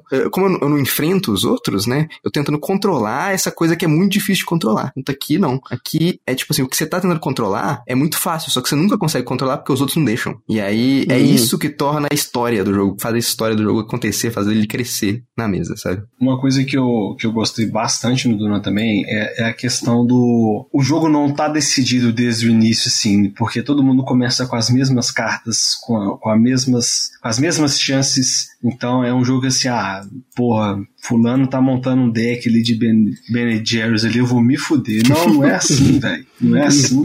Isso é legal, sabe? Ele é, ele é muito. Eu falei assim, ele, o, o, não dá para saber. Ele não é previsível é, no começo, né? É, ele é momento a momento, cara. É. Que é, isso é muito valoriza louco, muito isso. Uma coisa que a gente falou pouco até agora é da locação de trabalhador, que parece que não é apertado, porque tem pouco trabalhador, mas puta merda. É porque verdade. assim, não, você, apesar de ter, sei lá, 20 espaços de locação e cada um tem dois trabalhadores no começo, então parece que é ok, né? Vai sobrar espaço. Só que você não pode locar em todos os espaços, porque você precisa ter a carta certa para aquele espaço. E além de não poder, você não quer. É, você olha pra sua não mão, meu amigo. Fala, caralho, eu consigo jogar em cinco lugares, quatro estão ocupados. Fudeu, tá ligado? E tem. É muito apertado, cara. A alocação de trabalhadores dele é apertada. É, não é um jogo em que. Tem muito jogo de locação de trabalhador que é o- mandatório você pegar mais trabalhador. Sei se vocês já perceberam isso, né? Sim, no sim. Dune você consegue pegar um terceiro, né? Se você jogar razoavelmente cedo pra isso. Mas é possível você jogar sem pegar esse cara. A partida inteira e, e- e disputar nas, nas cabeças ali. Então tem, Tem estratégias né? pra alocar menos. É, tem estratégias pra você alocar menos. É muito louco isso. Eu fiquei Você até faz a um- quinta rodada com os trabalhadores a menos, que toda hora dava bloco lá em cima do conselho lá. De Não, sacanagem. eu, eu e o Bruno fomos até o final. A gente não pegou o cara. O que- só É. que o conselho ele não, não, não é trabalhador a mais, não, tá, Pedro? Mas eu entendi o que você quis dizer. Como é que é? É. O conselho não é trabalhador a mais. Você pegou seu trabalhador o mais rápido possível. É, nós estamos falando de outra- é outra coisa que você tá falando. tá? É, o trabalhador é, é, é, outra entendeu? ação. É- ah, o conselho é, é influência pra comprar as cartas. Ganha né? bônus pra compra, né? Sim, sim. Mas eu acho que tem muito jogo de alocação que isso é mandatório, né? Se você não pegar mais Uhum. trabalhador, sua máquina não funciona. Aqui não. Você consegue fazer um deck em que você não quer alocar muito. Que você quer usar Uhum. a parte de baixo das cartas pra caramba, Isso, então é. não É- faz é sentido você. né? É. Que ele tem. Sim, sim. Achei isso muito legal também. Não é comum. É, é, não, eu, eu diria inclusive que esse é um dos ma- uma das maiores fraquezas, muitas vezes, quando o pessoal faz jogo de locação de trabalhadores, é isso. Você ser obrigado a pegar mais igual no, Uhum. no Viticulture, por exemplo. Eu, eu já começo as minhas duas primeiras rodadas no automático, onde é que eu tô planejando como é que eu vou ganhar dinheiro pra pegar os trabalhadores a mais. Uhum. É assim que eu começo toda a partida de Sim, Viticulture. caverna também. Uhum. Caverna, mas assim, agrícola também tem esse, é corre pra fazer a casinha, pra fazer um cara. É, o É. Agrícola, ele ainda pelo menos tem um, um trade-off, né? Que você tá tentando não sair do controle, né? Ele tem meio que uma pegada, tipo, que o Anacron imita bem, que é você tá tentando arriscar o máximo pro futuro. Você tá contando que o seu eu do futuro vai conseguir fazer o que ele precisa Uhum. fazer, mas, mas você não tem certeza disso. Tem um pouco disso mesmo. E aqui não. Aqui, jogar com dois é tão impossível quanto jogar com três. Depende da sua Exatamente. capacidade de montar o deck ali, um pouco de leitura da mesa, né? Tem, Uhum. É bem maneiro nesse sentido. Eu, gostei Sim, bastante. sim. Embora a É, locação isso- em si isso- seja simples, tem essa camadinha. Uhum. É, não, isso que você falou do trabalhador.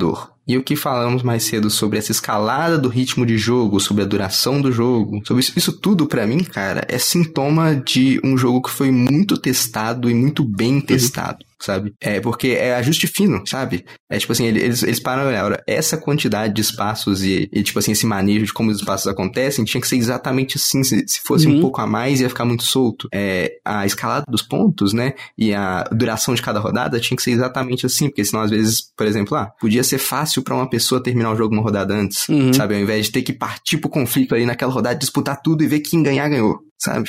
É, é ajuste fino. É, é, pra mim é um jogo que foi muito bem testado, muito bem feito nesse Uhum. sentido. Pelo menos, pelo menos em quatro pessoas, que foi o número que a gente jogou esmagadoramente. Você jogou com Uhum. Sim, menos sim. já, né, Moita? O que, que você achou Já. pra menos, gente? É pior. É, É. Até eu tava lendo o diário do designer ali, ele falou que ele quando começou a fazer o jogo, ele fez é, os primeiros testes em 3 e 4, né? O jogo foi desenvolvido Uhum. pra 3 e 4, até porque ele era fã do Dune original e queria fazer um jogo diferente, né? Uhum. E- mas ele sabia da restrição do outro jogo, tinha que ter muita gente na mesa, né? Aí ele fez a, a- a modo pra 2 e o solo, né? É, o modo pra 2 você usa aquele automa, né? Pra ir Uhum, ocupando uhum. partes e botando cubinho na batalha. Tipo no Dungeon Pets. É, isso- né, No Joe Pets ele vai andando, né? Nesse daí é aleatório, né? A posição dele. Tipo, no Joe Pets Ah, você é? mais ou menos um prevê. Como é que faz? É tipo uma carta? Não, é, é um deck, né? O deck do Ah, tá. ca- casa. O deck tem do nome de uma Automa. casa lá. É. Uhum. Hum. Que você vai abrindo, ele vai dizendo a ação que ele vai fazer, né? O mipo, né? Do adversário. E, e só que, sei lá, eu particularmente eu não gosto, cara, de controlar o toma, assim. Eu, eu evito, Uhum. assim. Eu acho muito chato. Sim, sim. Eu também sou muito fã. não. Em dois eles fazem isso pra tentar dar uma restrição, tanto no combate quanto na. na... Ah, então em, em dois também tem esse deck? Tem. Ah, Você usa tanto tá. no solo quanto em dois. Só que no solo é a mesma regra, só que você é, gerencia dois bots no solo. E em dois você Ah, gerencia um bot. Só que eu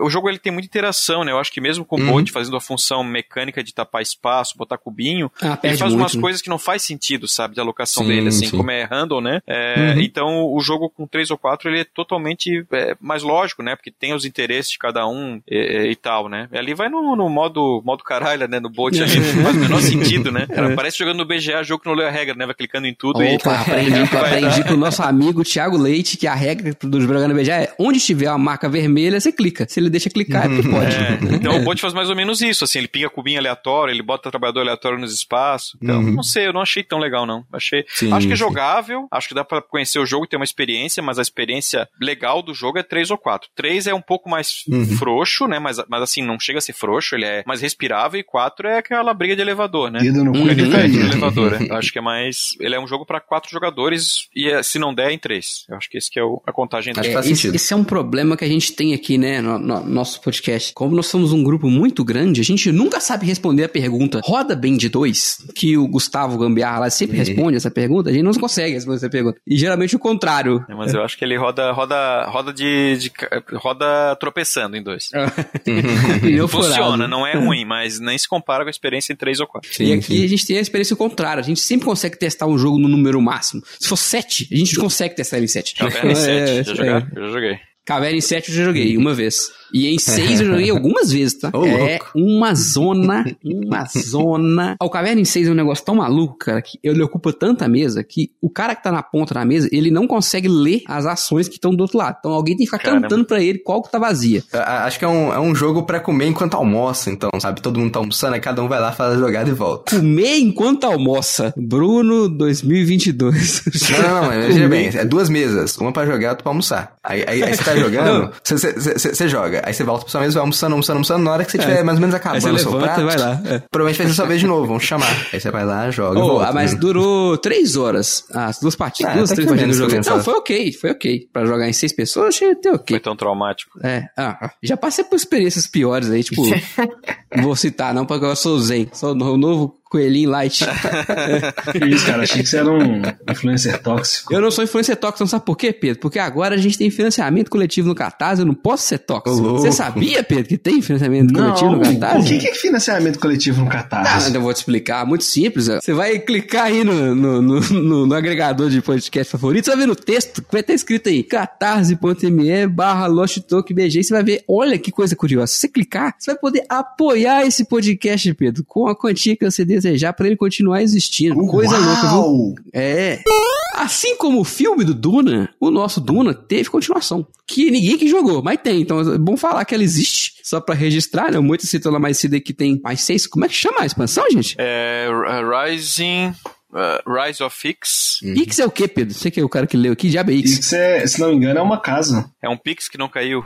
Nossa, essa moita Tá, tá, tá inspiradíssima, hein? O que que tem, né? O que que tem na, o que que tem na expansão, né? Ela vem novas casas, ela vem novas cartas de intriga, novas cartas de, de deck normal. Aliás, vem bastante carta, vem quase a metade do deck que tem no base. É mesmo? É, é, Ah. ele, ele faz o negócio do tabuleiro principal, ele bota um tabuleiro que tampa a parte de cima ali do, Hum. do conselho e aquela parte do lado do comércio de maneiro. especiarias, que é uma coisa que eu achava estranha, que você consegue ficar com muita moeda no jogo, vendendo Uhum. especiaria ali, né? É, é, inclusive isso daí foi o que aconteceu na nossa primeira. Bem pouco, né, as moedas? na Usa real. bem pouco. exatamente. Eles tiraram isso, não tem mais. Agora a moeda vai, vai ser difícil. Tampa Ah, é? espaço inteiro, Ah. troca total. Continua o conselho, com- diminui o espaço do conselho, né? Tem menos espaço de alocação. E tem dois novos, tem uma trilha nova ali na. Na parte onde fica a, a ganhar moedas, né? Vender especiarias, que é uma Uhum. trilha que você pode é, pegar tecnologia, comprar nave, algumas até ganhar dinheiro ali. E tem uma outro tabuleirinho que você encaixa no lado, com mais dois espaços, que tem as tecnologias. São 18 tiles que você compra, que são tipo efeitos de cartas de intriga, só que eles são abertos, assim, são efeitos que Hum. pode ser endgame, pode ser habilidade passiva, ou pode ser um imediato, né? Aí Uhum. ele vem umas navezinhas que parecem uns. uns, uns, uns umas coisinhas meio indecentes, assim. Opa! Mas é. é, uns pinguelinhos aqui. E essas navinhas aí, eles são os encoraçados, né? Dreadnought, Dreadnought. É, então, encoraçado, eu acho. Encoraçado, que ele funciona na batalha. Você tem uma ação que você pode comprar, pode pegar até dois. Ele vale por três, traba... três soldadinhos lá na batalha. Ah, você manda eles pro, pra Duna? Tu manda lá pra? Duna, um Ah, encoraçado, e, e só que ele tu não perde quando na, na batalha, ele volta pra base, então tu vai ficando muito forte no militar ali. Hum, legal isso. E tem Interessante. mais duas coisas interessantes que eu tava lendo hoje no manual, que é nas cartas agora tem uns efeitos novos, né? Tem uns de alocação que tem uma, uma, uma borda assim no espaço que você vai, que ele chama de infiltrar, que aí é umas Hum. cartas que, por exemplo, eu tenho um infiltrar nos framing, você consegue jogar ela e você manda o trabalhador no espaço que tem uma peça do adversário dos framing, por exemplo. Ele pode Uhum. disputar o mesmo espaço do cara. Só que são algumas cartas que fazem isso só. E tem um outro agora que tu tem que descartar, esse é um efeito meio simples, né? Ele descarta uma outra. Se você descartar uma outra carta além daquela, ativa um segundo, um terceiro efeito da carta, assim. Uhum. Tem. Ah, eu acho que é isso, assim, é bem resumido, mas ele É tem isso. bastante coisa diferente. Eu acabei Só de lembrar de uma coisa do Duna que eu, que eu não gostei. Eu acabei de lembrar. Que você tem os mentats, que são pessoas fodas que tem, né? São computadores humanos, já que os seres humanos têm medo de máquina. né? Uhum. E os mentats do jogo, até onde eu vi, não tem nada de especial, entendeu? Eu fiquei meio chateado com isso. Só o, só Ele o é um- agente do Waterdeep lá, o extra, né? É um É. trabalhadorzinho É. extra que você gasta um trabalhador pra pegar. Sim, ele é muito situacional, na real. Você tem que ter um deck bom pra usar ele, ou um personagem bom pra usar ele, É, especificamente. ou então também tem é uma coisa de momento, né? Que é o que acontece nesse jogo, né? Às vezes você quer ver o que seu oponente vai fazer pra poder responder depois. É. Aí você meio que passa a vez, né? Quando Uhum. você joga ali. Você gasta uma Exatamente. carta, claro, mas você saca outra, né? Então. É, você saca outra, então tipo, você É. só gasta du- duas moedas. É isso que acontece. E eu só queria falar pro Moita que o Moita acabou de fazer eu gastar um dinheiro aqui pra comprar essa nova expansão. É isso, tá, gente? É sobre isso e não tá tudo bem. Já que você tá gastando dinheiro, tem um packzinho chamado Deluxe Upgrade Pack. Ah, esse eu queria. Que Que é o seguinte, é uns bonecos, porque o jogo é um monte de cubinho, tipo os do Hansa Teutônica, né? Aqueles cubinhos Mas eu Sem gosto graça. tanto dos cubinhos. sem sabor, né? Pô, mas Os- as miniaturas são o muito cubinho bem, bem euro. Agora, esse upgrade pack, velho, tem umas miniaturas diferentonas e tal. É Tem a bonito. minhoca, o first P é a minhoca, a miniatura da minhoca. Vai mudar alguma coisa na sua gameplay? Porra nenhuma. Mas é bonito pra caralho e existe, então fique sabendo Olha, que tem alguém existe. vendendo aqui na Ludopedia por 1.700 conto. Parece bom. 1.700 prata. É louco. Pra galera que tem acesso à impressora de resina, principalmente, que as peças são pequenas, no site do Thingiverse dá pra imprimir as miniaturas todas lá, um outro modelo, Hum, claro, mas olha bem aí. legais também. O Moito empolgou real com o jogo, velho. Já sabia onde que tinha as miniaturas, as expansões É. e tal. Maneiro, Muito maneiro. bom. Eu, em em particular, assim, não tenho nada contra os cubinhos Eurogame e tal, mas a gente sabe que tem uma galera que escuta que gosta de miniatura, gosta de 3D e tal. Ah, eu, eu gosto, cara, eu, eu acho legal. De componente, o jogo, assim, tem bem pouca coisa, na real, né? Ele tem um tabuleiro, 16 cubinhos pra cada. Por e isso que eu não aceito ele vir 500 reais. E os Ah. peão, né? Os peãozinhos. É, mas os meeplezinhos. peãozinhos são Bem 3 simplinho. meeplezinhos pra É. cada um, né? É, é, é, mas os componentes eu acho que eles são bem feitinhos, sabe? É É, feito, madeira, feito. pintadinho, assim, tipo, o formato é, é tudo bem feitinho, bem cortado. A água tem Ah, é, Vai vir o preço da, d'água. franquia, né? Vai vir o preço da Exatamente. franquia, o preço do, do hype do, do filme, do sucesso e tal. Isso que vai vir agregado, assim. Que em produção mesmo realmente é pouca coisa. Se eu tivesse que chutar, era 499,90. É o preço Galápagos de lançamento, que foi o. É, eu, o, eu o achei até Small que ia ser mais foi isso, caro. não foi? É, velho. E o Small World of Warcraft, sim, também é franquia. Acho que é por aí, velho. Vai ser isso aí. 499. Uhum. É, e se, longe de mim falar que, por exemplo, o GWT é barato por 499. Mas eu achei que ia vir mais. Considerando que Black Angel foi 600. E tá longe, assim, de ser do, nível do, do GWT. assim. Embora a produção seja muito boa. Eu, eu acho que teve um pouco de, de reação da comunidade ao, aumento brusca de preços, e aí eles diminuíram um pouco agora, sabe? Tipo assim. Aí É, parece tiraram- mais aceitável, entendeu? Mas É, é, continua caro, né? Assim, não- não É tem- só a nova realidade. é, aliás, é difícil achar alguma coisa que tá barata no- hoje em dia, né? Mas, difícil, é. Até a cenoura, inclusive. Tá, tá difícil. porra, ontem eu fui comprar uma cenoura, uma cenoura pra cozinhar aqui em casa. Eu vou falar com você, viu? tá fácil Com comprar uma casa? cenoura. O que, que é, velhinho? Mas enfim, o Duna e a sua expansão, os dois vêm pela Galápagos, né? Muito provavelmente já no segundo semestre. Eu acho que vai vender igual água no deserto, pra, pra não fazer a piadinha certa aqui, né? e, inclusive, a expansão Rise of Vix, tá, Bruno? Então, se você for pegar aí, você tinha que te pegar uma baratinha, porque ela deve vir para o Brasil também. Mas aí é uma merda, né? Como é que você mistura o jogo em português com o jogo em inglês, né? Melhor comprar Cara, eu em faço português. isso é. direto. eu faço meu, Ing- meu Ing- não, Ingispan tá tudo em inglês, mas, cara, Tapestry tá misturado, deixa eu ver o que mais. Ah, tem um monte de expansão de jogo misturado aqui, O cara. meu medo é só vir com um tom de cor diferente. Eu, eu, eu acho que pra nossa jogatina não, não muda nada, não. Espe- especialmente porque a gente não é de, de roubar, sabe? Sim, sim, de ficar marcando e tal, né? Eu acho que dá problema quando é jogo que usa aquele. que é as palavras-chave, sabe? Eu tinha, uma época eu tinha o Fields of Green, que eu já vendi, eu te comprei a expansão em inglês, né? O base em português, aí ele usa a palavra-chave, né? Da negócio de plantação, de gado, corte, lida. Ah, tá, aí aí dá uma traduz a bugada, porque a tradução não é Hum. bem exata o que, que é a palavra gringa Uhum. e dá uma. Que eu acho que o Wingspan também daria problema, né? Nas palavras-chave e tal. Se bem que o Wingspan eles nem traduziram, né? Também, então. Não, Nem o nome dos passarinhos traduziu, É, né? Para não não dar Não, confusão. mas tem a justificativa, né? É pra isso, né? Por causa das tags, né? É. Uhum, É. Sim, sim. Mas eu acho que só jogo assim dá problema, cara. Outro tipo, hoje, cara, e hoje em dia eles estão vendo tudo da mesma fábrica, né? Eu acho difícil, cara. É muito só se tu comprar assim, ó, tipo, na Europa, jogo europeu é acontece mais. Ah, é? Comprou uma edição de um país e de outro, tem bastante diferença. Hum, Vamos interessante. saber, vamos saber. É, mas ali também tem aquela coisa, né? Eu acho que se. a realidade do Brasil tá sendo que se, se eu pegar e importar essa, essa expansão, deve sair mais barato do que a Aí é versão da foda. Galápagos. Então, É, é assim, triste. Ou pelo menos pau a pau, né? É foda. uhum. Mais uma vez, longe de me defender, mas eu entendo que não é, não tá fácil não, amigo. Tá, tá foda. Igual você falou, a galera até assust- deu uma assustada com os preços e eles tiraram um pouquinho o pé. Ainda é caro, mas É, eu acho É, que tá Ninguém vai dar um jogo de graça, assim, né? eu acho que vai ser bem difícil regredir aí, só se tiver uma mudança muito grande Uhum. geral né, na economia, não só falando Sim. de jogo. Ah, né? não, mas isso é coisa pra 10 anos, muito. Eu não tenho É, essa acho pretensão bem por agora. não. improvável, acho que daqui pra frente só pra trás, eu acho que. Ou então se algum editor, algum editor não, igual é. a Grow decidir assim, vendendo jogo no quilo, sabe? É, só se É, for é, assim. é, não, né? ainda tem, ainda tem o detalhe, né, que pelo menos o que tem acontecido de lá pra cá e que provavelmente vai continuar, a tendência é o hobby aumentar, né? E Sim. quando aumenta, muito provavelmente, eh, se, se, tá aument... se os preços estão aumentando e o hobby continua crescendo, né? Não tem por que nenhuma o razão cair. eles diminuírem. É, é. É. Tomara. Não tem porquê. Tomara que o hobby aumenta que o preço aumenta. Não, que o hobby, que o hobby aumente, né? Disse o cara que vende jogo, né? Tá não, certo. cara, eu quero o preço baixo também. Prefiro ganhar no giro que na margem se desse, né? Mas não sou eu que decido. Olha aí, ó, o Moita tem que comprar Sim, o helicóptero sentido, dele. sentido. Queria tá vender muito, vários jogos baratos, vendendo muito, mas não tem isso, né? Infelizmente é pouco e caro. Então criar a iniciativa, fazer um tanto de jogo de vaza aí, botar no mercado. Você vender tudo por de conta. Tô, tô fazendo jogar um, né? Vamos ver se vai colar. Ah, é? Olha aí, olha Tô, tô. isso aí. Ninguém chama a gente pra jogar vazinha, só chama a gente pra jogar euro sem, sem felicidade. Euro É. triste. É, pode- podem continuar chamando pra jogar Euro Triste, tá? Não escutem uma palavra isso. Eu-. Euro triste de fazer chocolate. Agora tá mais, tá mais, Tá, melhorou? tá mais arrumadinho agora, tá mais legalzinho, né? Muito bom, muito bom.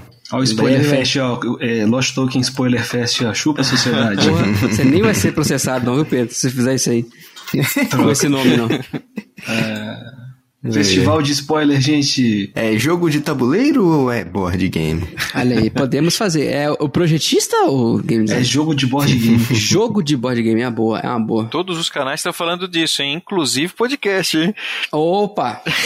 Mas eu achei que Opa. podcast nem contava, Tem cara. um vídeo maravilhoso do nosso amigo Estuda te falando que podcast não conta. Na verdade, não é bem isso que ele tá falando, mas é o que a Sim, gente sim. concluiu, né?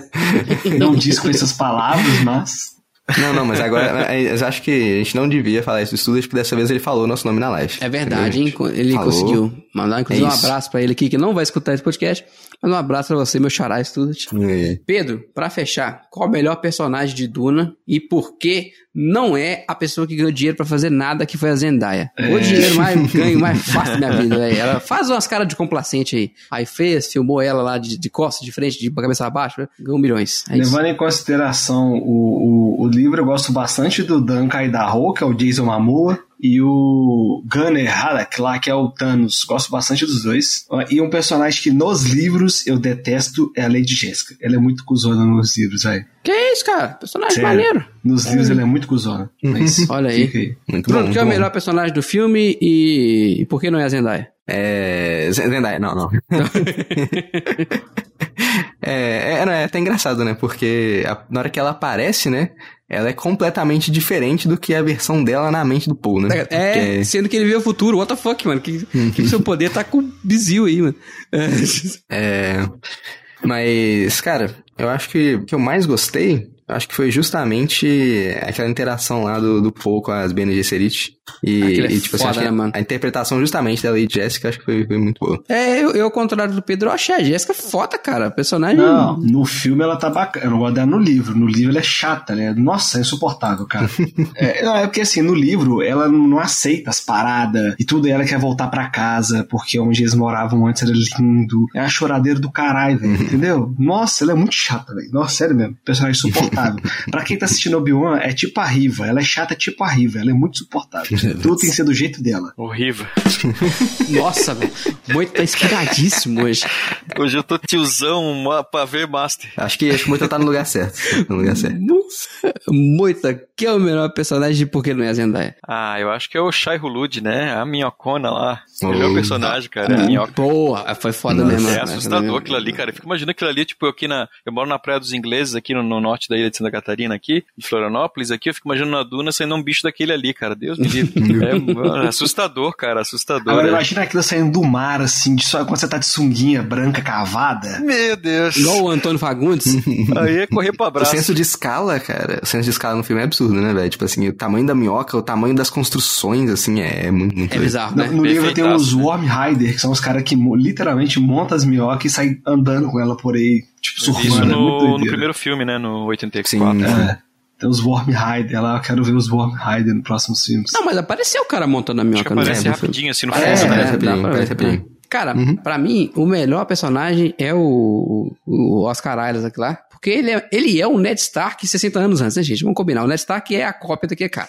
É a mes, mesmo rolê dele, é o rolê do Ned Stark. Vou sair do norte aqui, vou lá virar a mão do rei naquele planeta de areia e... Faz sentido, hein? Faz sentido. É, é, não, e eu, Rafael, eu já convido a vocês também, a nossa audiência, a pesquisem no YouTube é, a cena do Paul é, indo embora, uma parada assim, com música do Star Wars, cara. Vira outra cena completamente diferente Caraca, e é muito engraçado Não, mas aqui, ó, isso, cara. o Rafael Muito me bom. zoou, mas é, George Lucas se inspirou fortemente em Duna pra criar Star Wars. Não, não, foi, foi sim, foi sim, foi sim. Não, não, assim, com certeza, com certeza. é, eu mas eu acho que que eu a trama, o, o- o universo parece com Star Wars, de fato, É. né? Os planetas e tal. Mas a trama me lembra mais Game of Thrones Sim, do que sim, Star Wars. É, o, com certeza o Jorge. Jorge RRR. Ele podia se inspirar, mas e acabar o livro, aquele arrombado. É. mas sabe pra mim qual é o pior personagem? Hum, O Planeta Duna. o Vale da Duna. Sabe por quê? Porque os caras, que quando começam o filme, eles falam assim: Duna é uma desgraça. Não dá pra viver naquele lugar. É 47 graus na sombra. Eu não sei o quê. É, é inóspito. Aí você chega lá, mano. O Paul, ele anda de sobretudo. No lugar que tá 47 graus, na tranquilidade. Como se nada tivesse acontecendo. Falando, que dentro dessa pirâmide aí, botou um ar-condicionado, acabou? É isso? Você não- Você não sabe se ele é carioca, carioca aguenta ter altas temperaturas. Não, não de sobretudo. Você já viu o carioca? 24 É. graus, o Moisa tá com insolação, gente. Ele é suíço. Tá maluco. Eu achei que Duna tava menos hostil do que prometeu, sabe? No, no- no começo. Eu queria ver Duna mais hostil. Não, não, achei Prometheus muito mais hostil que Duna, viu? Nossa, velho. Meu Deus, os caras tão. Editor, haja bateria pra pôr. Um personagem que eu detesto é a. Como é que fala? Foi a. Ser dividido. O, o filme ser metade do primeiro livro. Menos a metade do primeiro livro. Mano, que Mas, acontece, cara, por, por eu mim, por mim, Não. por mim eles faziam até mais lento, cara, do que foi. Opinião polêmica, mas por mim, por mim mais lento. É, eu, eu e o Bruno temos esse, esse gosto parecido, de gostar do, do desenvolvimento.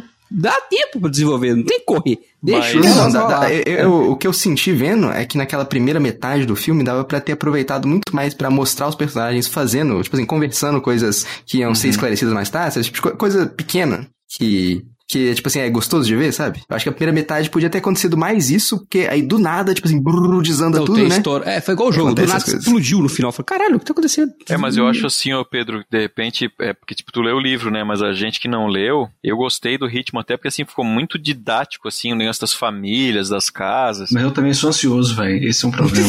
É, ser. Mas se eu tivesse lido também, eu acho que eu estaria nessa situação. Mas eu acho que, que tipo, pra quem não leu, é bom, assim, o filme, que ele é bem mastigado, didático, assim, passo a passo. É pra, é pra, pra gente, assim, que tem um intelecto mais baixo, né? Assim, que não leu o livro. É, exatamente. Mastiga bem pra mim aqui, né? Assim, Uma- eu não. uma- Eu teve uma, um, um post que eu tava conversando outro dia no, no Instagram, os caras discutindo que, tipo assim, a gente tá tão acostumado com essa geração, colocar geração Marvel, né? Você tem um filme ali de três horas, mas te entrega tudo. Que é foda quando vê um filme que não te entrega tudo. Isso é verdade. Ah, eu, eu sei bastante, cara. Quantas horas tem? Duas horas e meia? Eu não lembro. Acho que é por aí. É, acho que é Duas horas e pouco, é. Uhum. Duas horas Não sei e se pouco. chega a eu, meia, mas. eu, eu, sinceramente, eu, eu não senti. Eu tava bem envolvido, É, cara, no, no filme. Eu gostei pro caralho. Eu não sabia que ia ter sequência. Eu fui sem saber nada, velho. E aí, como o negócio tava muito arrastado, eu falei, ah, isso aí vai ser pelo menos três filmes. Já, já, sim. Mas o- Sem medo eu, eu fiquei com medo de não ter continuação, porque o francês arrumou treta com a Warner, né? Ficou puto que eles queriam lançar direto no stream. Aí Meu filho, mas todas as tretas se resolvem com dinheiro. Esse- essa porra deu um bilhão e budoada aí de, de bilheteria e a Warner fica feliz e dá dinheiro pra esse cara fazer mais. É, não, né? É, o Villeneuve arriscou, igual eu falei. Ele falou, tocou foda-se, falou, velho, vou fazer o que eu quero fazer, vocês que se danem. E e aí a gente espera que tenha dado certo, né? Isso que É, deu, né? Ganhou até o Peladão Dourado lá, o, o Oscar. Muito bem. Então vamos embora, meus queridos. Já estamos aqui, já falamos até de cinema, já falamos de Ruth, de Anaco, não tinha nada a ver aqui, mas a gente conseguiu misturar aqui. Eu não achei que fosse render. Mais uma vez, seus estão de parabéns, uma hora e quarenta de episódio. O supervisor de vocês está muito contente com seus rendimentos. Talvez não quem vai editar, mas o resto tá muito feliz. 40 minutos pro banco de hora. Brunão, pra gente partir. É, um bom dia, boa tarde, boa noite pra quem nos ouviu até aqui. E eu queria fazer um apelo aí pra vocês assistirem The Boys, porque The Boys fez com o Homem-Formiga o que a gente sempre quis que ele fizesse na telona. Gostaria de agradecer o nosso grande amigo Mandaloriano e também Joel, o grande Moisés Pacheco, o Moita, estrela de Hollywood em ascensão. E vou deixar uma recomendação para vocês de um filme, já que eu falei de, de séries. Assistam Elysium. Eu assisti agora, depois de alguns anos. E Porra. é um filme legal. Você foi uma sessão da tarde. Porra, nós estamos falando de Duna, você manda os caras ver Elysium. É, dá, dá, tipo isso, né?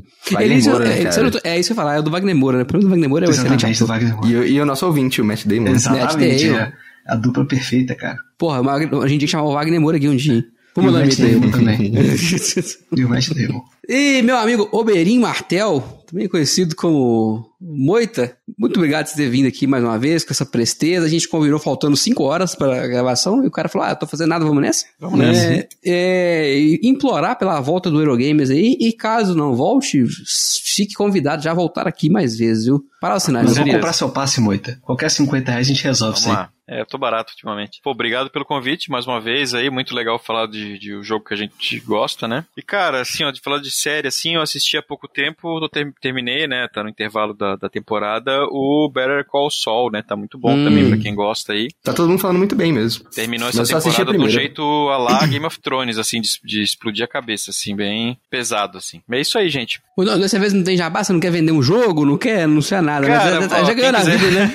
é bom, é bom. Esse- Eu sou, eu sou um péssimo vendedor. Bom, o pessoal quiser seguir a gente aí na, na Mob Studios, né? Facebook, Instagram. É, a gente tá com alguns jogos. O Hokusai saiu agora há pouco tempo. Tá sendo entregue. Não sei se quando o programa vai sair, se vai ser sexta-feira agora, né? Sexta-feira, se tu correr bem. Sexta-feira, se correr bem. Então, se você está vindo no passado, na sexta-feira, a gente vai estar com pré-venda lá no DOF, entrega pro pessoal que vai pegar no DOF. E o pessoal vai estar recebendo aí nas próximas semanas. Eu tô bem é, feliz aí com, a, com o resultado. Eu vi hoje o Instagram, um, um stories lá da Ludens, é, o pessoal montando as caixas lá para entregar no DOF, bem legal. E é isso, gente. Muitos projetos em andamento, né? Vez ou outra eu vou testar aí com os Corujitos aí, né? Já testei alguns, alguns dois jogos aí, né? Dá pra Sim, ter mais um sim. monte na pilha. Também É. meteu o ferro. Quando você Hoje quiser. passei o dia cortando papelzinho pra levar no DOF, vamos ver se vai dar pra rolar alguma coisa lá. Se não der, volto pra casa, né? Não tem problema.